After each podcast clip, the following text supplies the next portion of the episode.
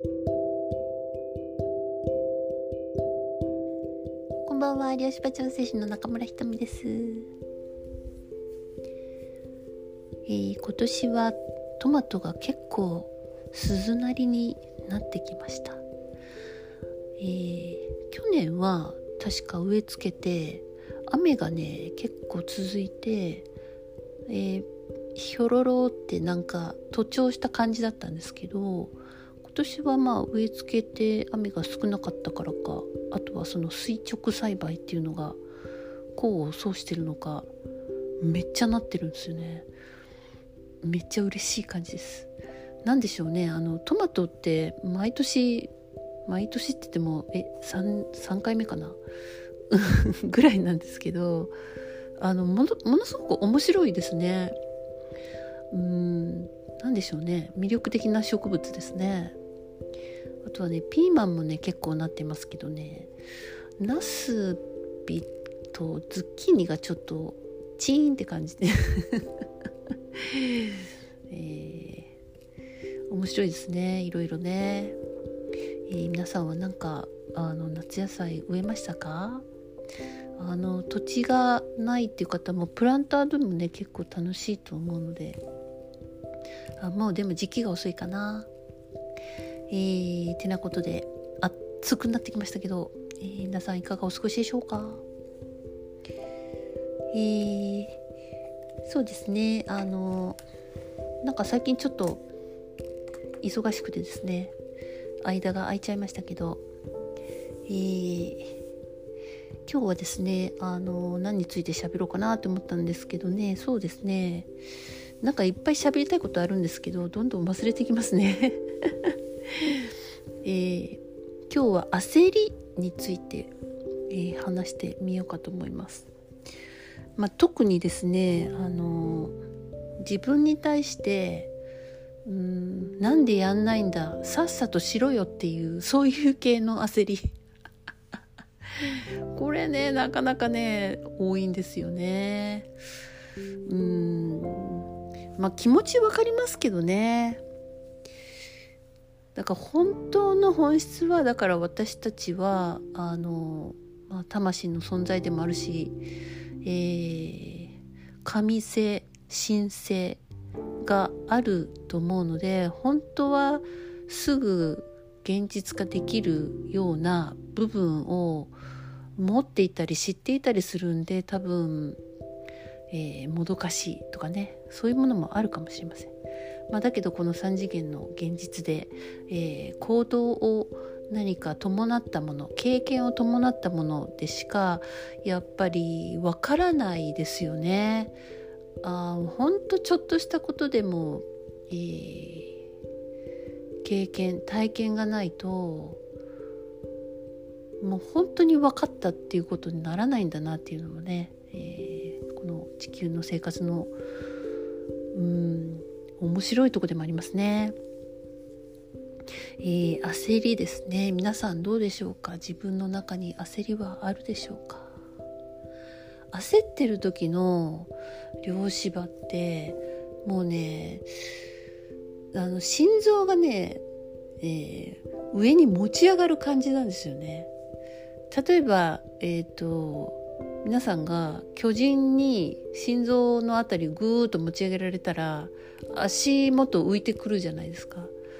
でもねなんかそんな感じの波動なんですよだから、えーと、エネルギーがまああのまあ、焦ってるとねあの頭の方で空回りするっていうのもあるし呼吸があの吐けない吸って吸って吸ったまんまみたいな感じでなんか吐けないんですよねなんでエネルギーが上の方に上がってしまって下の足のあたりっていうのがこう地に足つかない感じ、うん、足元が弱かったり足元に全然、えー、意識がいかないっていうね、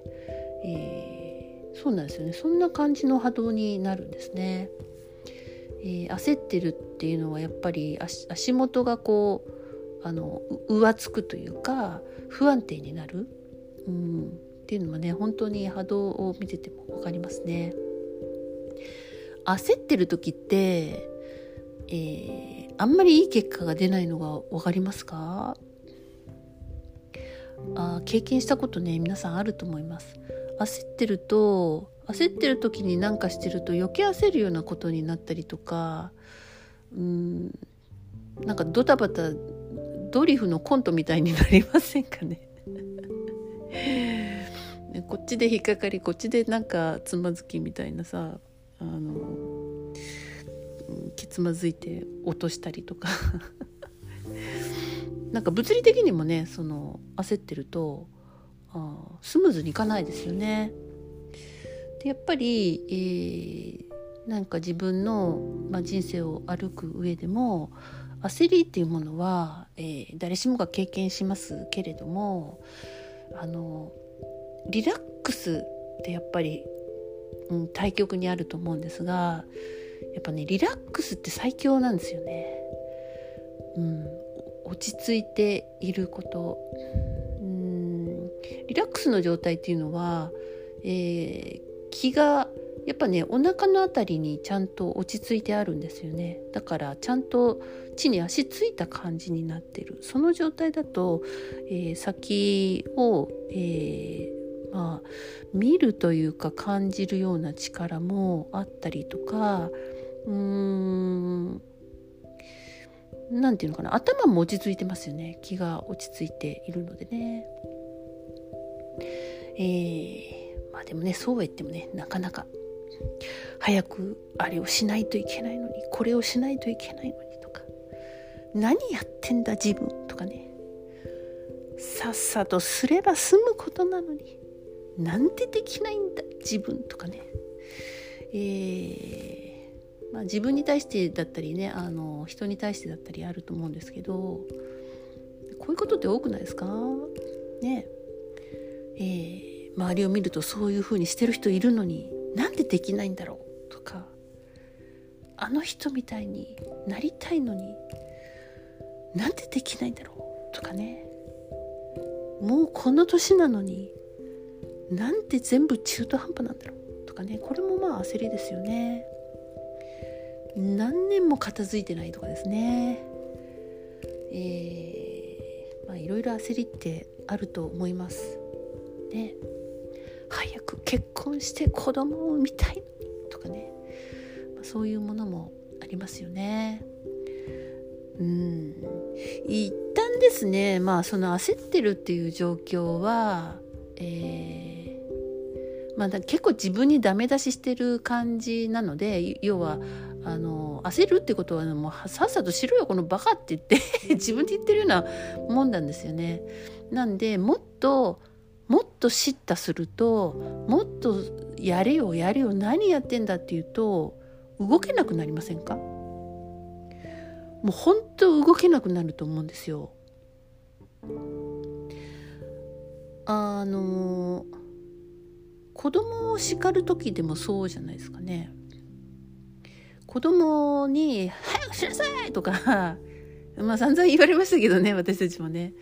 うん、早くしなさいとか子供がしたくないことをもうあのもうすればいいんだから とかみんなやってるでしょとかねなんでできないのとかって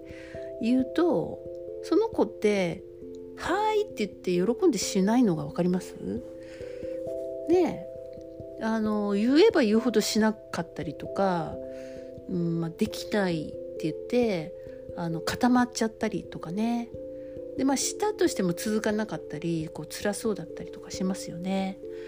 えー、子供に対しての、まあ、子供の反応っていうのは、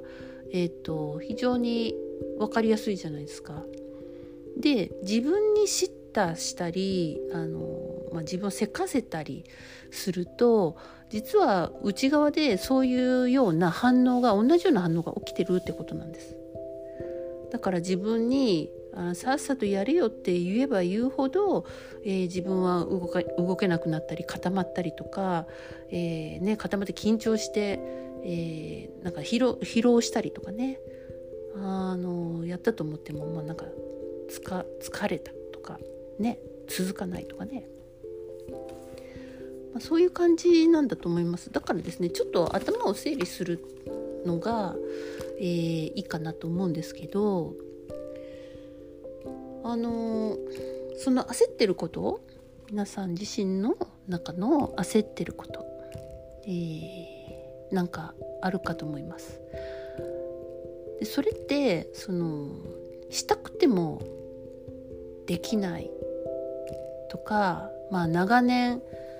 やればいいのにやんないなみたいな状態っていうのは自分が本当にしたいことなのかな？というふうにちょっと自分に聞いてみるといいかと思います。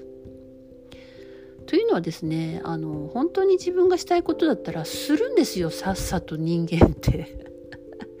えだってやってみたいし楽しそうだしみたいな、えー、まあ、ちょっとね勇気がいることがあったとしてもそういう方向に進む、えー、なんか準備をしたりとかしだすんですけどあまりにもあのできないとかやんないとかっていうのはもしかしたら本当に自分がしたいことじゃないかもしれませんよ。そうしなさいって、えー、言われてきたことかもしれないしそうするのが常識でしょうとか、えー、普通でしょうとかね、えー、それとかまあ世間体を気にしてそういうふうにやんなきゃって思ってるのかうんなんかあの親親のためだったりとかね。まあ要は見えっ張りで見え張ってる見え張らなきゃみたいな感じになっちゃってるとかねで本当ねその本当に魂の叫びのように自分がやりたいことなのかって、えー、自分に問いかけてみてください。で本当に自分がやりたいことじゃなければ一回ですねあのやれやれっていうところからあもう分かったしたくないんだねしなくてもいいよっていうふうに自分にこう声かけを変えてあげてほしいんですよね。だってそんな何年もしないってしたくないしかあのしなくていいことなんですよ多分。うん、だから、えーと、伸び伸びになって、えー、なんか頭だけこう自分で攻める回路だけが動いてるみたいなね。なんかしなくてもいいよって。うん本当にしなくてもよかったんじゃない？みたいなね。うん。あ社会の目を気にしてたんだねとかね。なんかそういう分かることがあればあのそれを理解してあげることが、えー、とっても大切かと思います。もっと厳しくするとか前はしつけっていう中で育った人はもっときつく、えー、自分を追い込むとかやりますけど実はね非常にあの、うん、本当にしたくないことだったら逆効果ですよね。本当にしたいことだったらちょっと自分をそのまあ追い込むというかそういう方向に、えー、行かせるみたいなことがあったとしても本当にしたくないことは何のために追い込むんだろうみたいな ないですか？ねでまあ自分があ自分に対して同意してあげるとすっごくねちょっと楽になるんですよね。もう体の緊張背中とか胸の緊張とかってあのちょっと緩むだけでもすごい呼吸が楽になったりとかあのうわーって上に上がっていたエネルギーがスッと落ち着いたりするかと思います。もう本当にね自分を同意するってね非常にシンプルで簡単なことなんですよ。もう私たちも本当に自分をひどい虐待するっていう、えー、まあ、そういう時代に育ったので、えー、そんなしなくてもいいよとかにね、あのー、言ったらもう本当死ねんじゃねえかとか思いがちですけどうん。まあ社会の目を気にしてしなくてもいいんですよね別にね。でそういう自分に一回許可してあげたりあのスペースをあげると不思議なことに何かことが動き出したりとかですね、えー、まあ動かないにしても自分のその気持ちとか楽になって、余力ができてくるとあのそのちょっと空間そして余力がある中であやっぱ私これしたいなとかがねやっと出てきたりします。追い込んでしたくないことを追い込んで非常に厳しく見張って監視しているような状態だと自分が何したいのかってやっぱ出てこないですよね。まああとあるのはえっ、ー、と例えばこのこれをしないと先に進めないっていう勘違いとかも結構あります。えー、ああなりたいためにはまずこれをしないと先に進めないっていうのは意外とねそうでもないことも多いんですよね。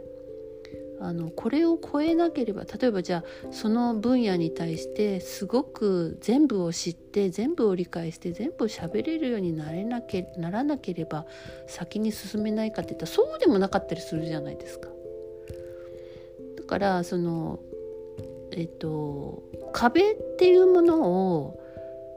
自分で勝手に作ってたみたいなこともあるのででその壁を乗り越えるしかないみたいな。まあそれももう散々やったゲームパターンだと思うので、まあ、そうじゃなくても、えー、今の自分で、えー、なんか気が向く方向からとか気が乗ることから、えー、ちょっとずつやってあの少しずつ自分の